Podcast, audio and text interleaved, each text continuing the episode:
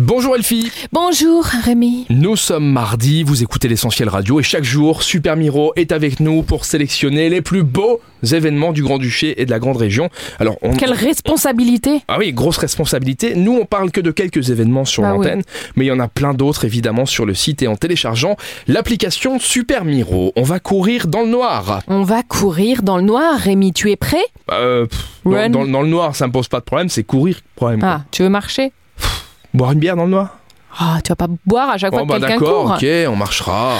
Run in the Dark Luxembourg est de retour chaque mois de novembre alors que l'obscurité envahit la planète. Des milliers de personnes de plus de 50 villes enfileront leurs chaussures de course et leurs brassards clignotants et descendront dans les rues pour courir dans le noir. L'année dernière, j'y étais avec euh, une partie de l'équipe de Super Miro qui courait et l'autre qui supportait.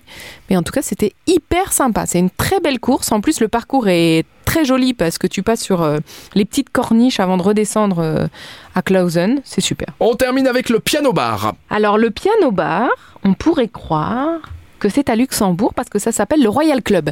Mais en fait non, il y a le Royal aussi à Metz.